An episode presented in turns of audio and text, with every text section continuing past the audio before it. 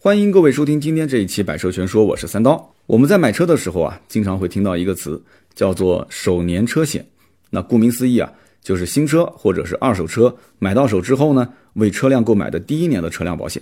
那么一般来说，很多朋友的首年车险呢，都是在汽车经销商处购买。有时候呢，由于你在他店里面去购买车辆保险，那么有些经销商啊，他会在额外多给出一些车价上的优惠，或者说呢，他多提供几次免费的车辆保养服务。那么，所以很多的朋友都觉得说还蛮划算的啊，而且一站式的服务也不用自己操心，那么也就对店家的这个要求啊欣然接受了。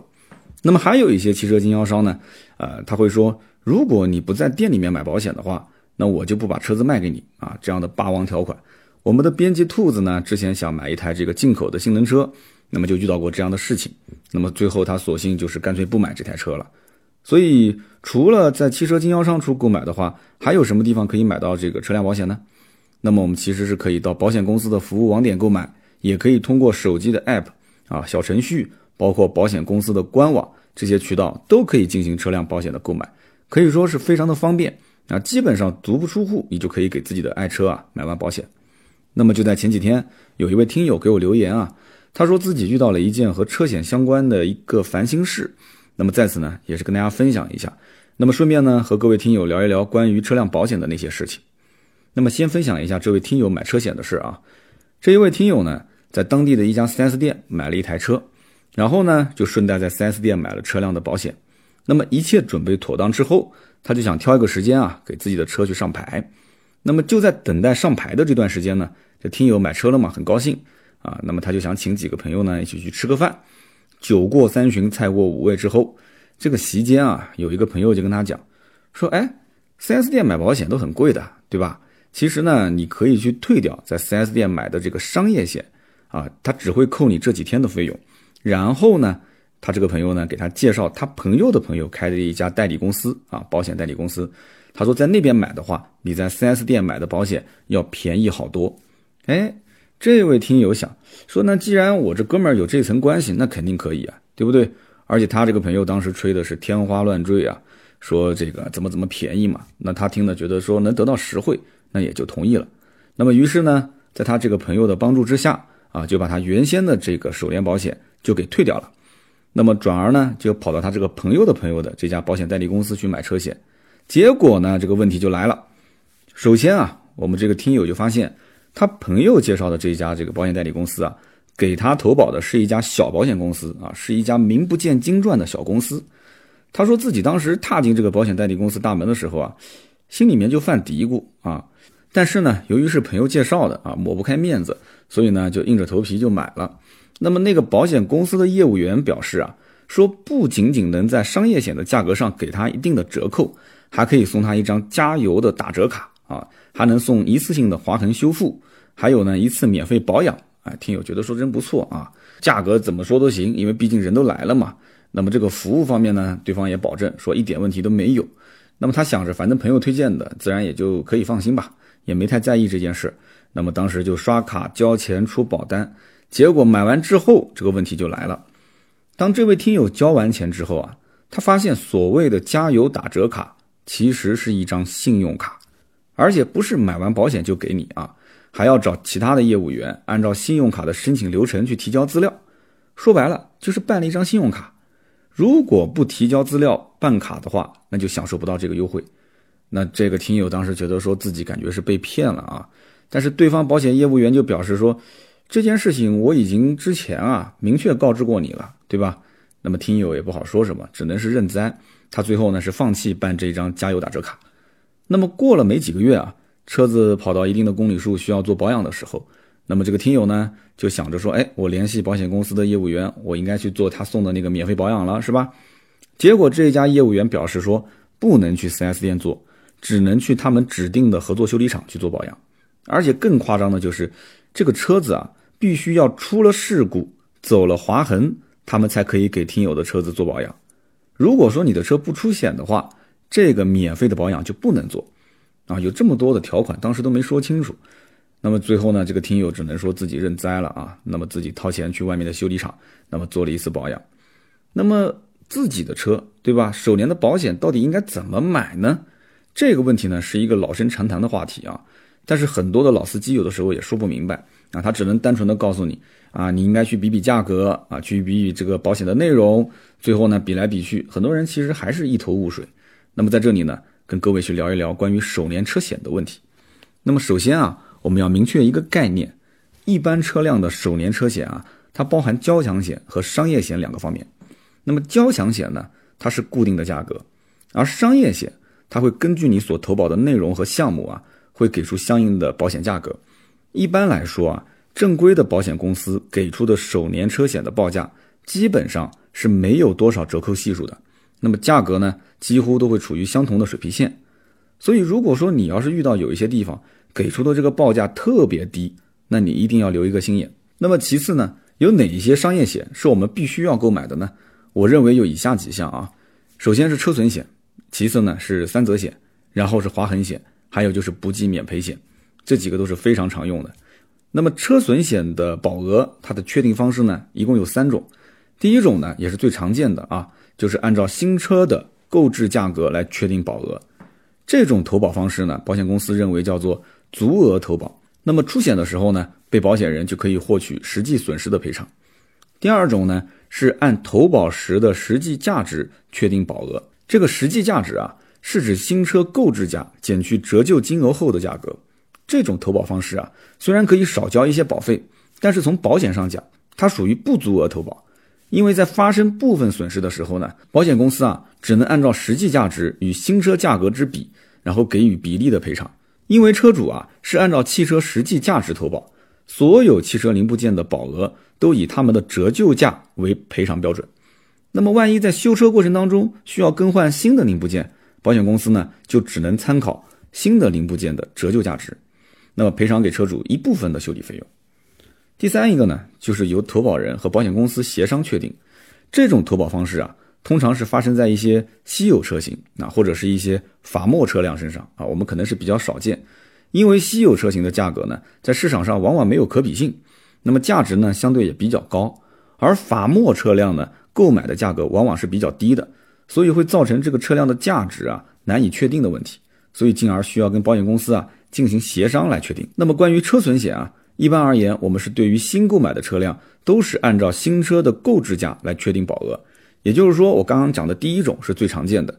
这样的足额投保，在后期出现车辆损失的时候呢，我们的自身利益也是可以得到充分的保障。那么除了车损险之外，还有一个啊，就叫做三责险。全称呢叫做第三者责任险，这个是指保险车辆因为意外事故致使第三者遭受人身伤亡或者是财产损失，那么保险人呢依照保险合同的规定给予赔偿。一般来说啊，很多朋友都会选择五十万或者是一百万的保额，但是呢，随着人们的生活水平逐渐提高，从我个人角度来说，还是尽量的可以买高一些。毕竟啊，但凡是遇到这样的事故，这个三责险的作用就立马显现出来了。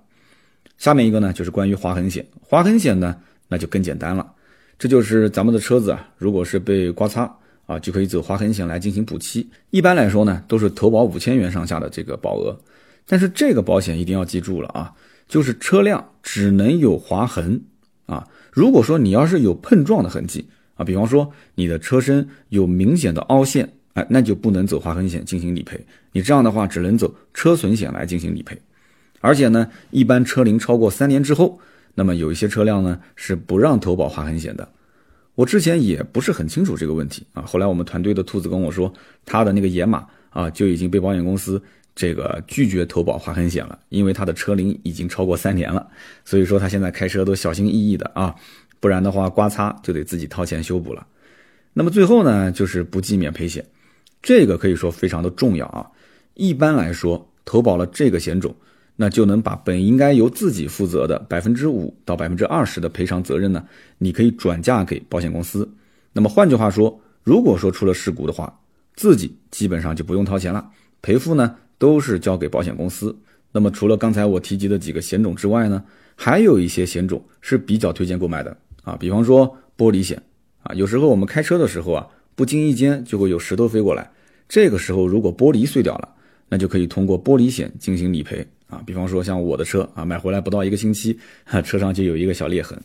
那么买了进口车的朋友呢，一定要记得投保的是进口玻璃险啊，国产玻璃跟进口玻璃它的费用是不一样的，这两个险种呢一定要区分开。再比如说啊，还有一个发动机涉水损失险，这个呢是推荐那些啊容易下雨啊积水的一些地区的朋友啊，一定要记得最好买一个。但是你要记住啊，车子如果说在水里面熄火了，你要是二次点火造成的损失，它是不赔的。所以它就算有涉水险。你还是要等救援啊，你不要再点火。但如果是防止损失扩大采取的施救措施，保险公司啊会在合理的范围内进行赔付。还有一个险种呢，就是机动车损失无法找到第三方特约险啊，这个名称有点长啊。其实简单来说啊，就是如果车辆被撞了之后找不到第三方的情况下，保险公司呢按道理说它可以有个百分之三十的免赔额啊，它仅仅只会赔付给你百分之七十的实际损失。但是如果说你要是买了这个特约险的话，那么在没有骗保、没有弄虚作假的前提下，保险公司它就会全额赔付你车辆的损失。所以说呢，建议在一些这个小区比较这个狭窄，或者说你经常停路边的这种听友啊，就可以去买一下这个保险。那么车险在哪里购买呢？一般来说啊，我们常见的购买途径有几个啊，比方说官网、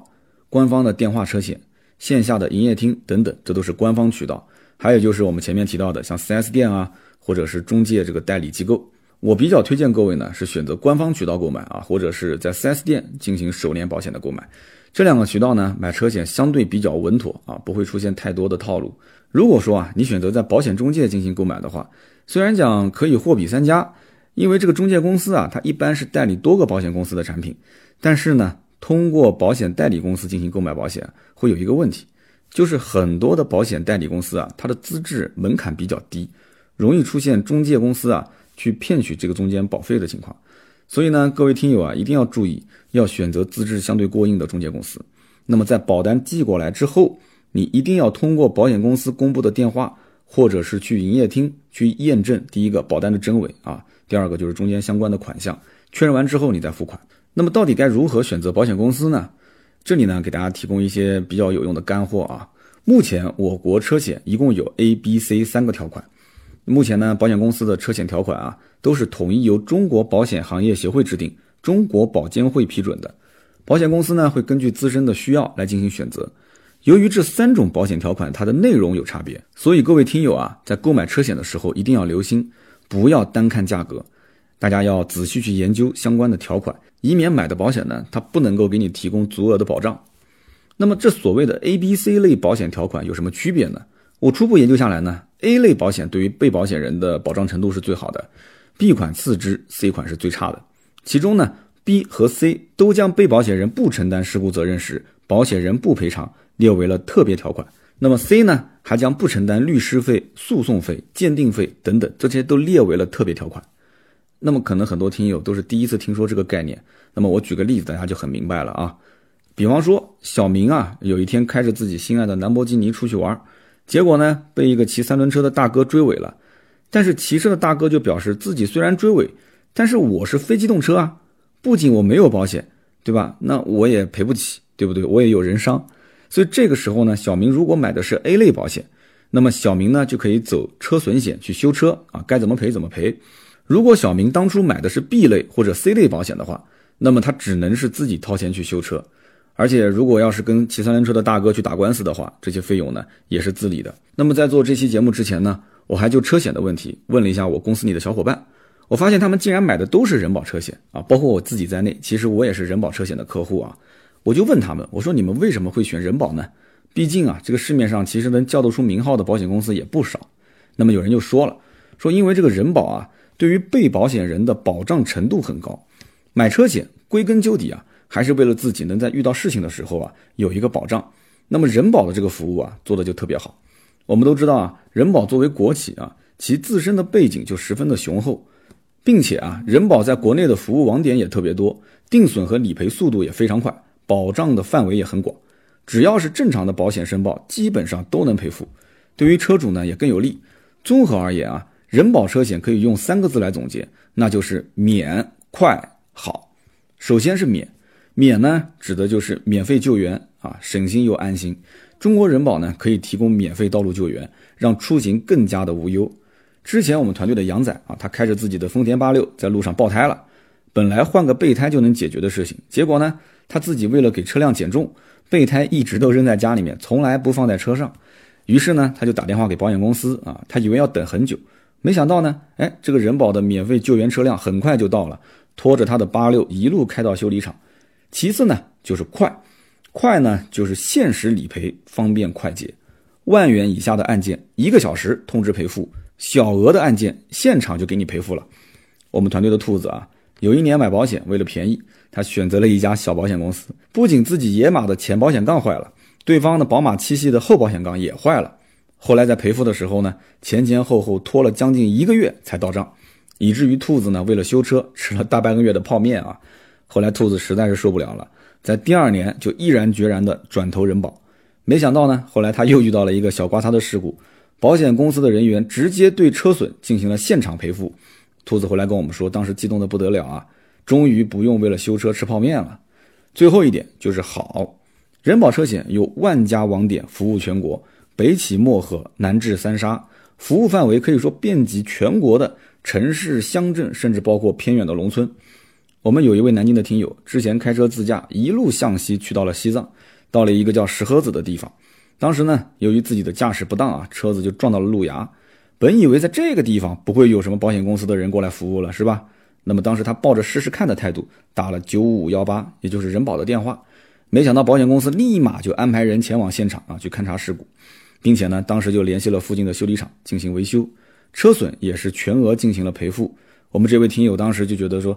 这个简直太省心了啊，不用自己去操心，在石河子休整了一下，然后开着修好的车就继续出发了。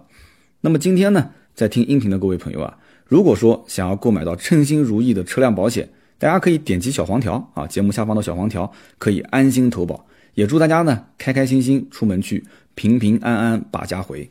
那么今天这期节目下方呢，也希望大家呢有关于保险的问题都可以留言互动，留言互动呢也是对主播最大的支持。我们呢也会在这期节目的下方抽取三位，赠送每人价值两百元的小米五手环一枚。好的，那么今天的这期节目呢就到这里，我们下一期接着聊，拜拜。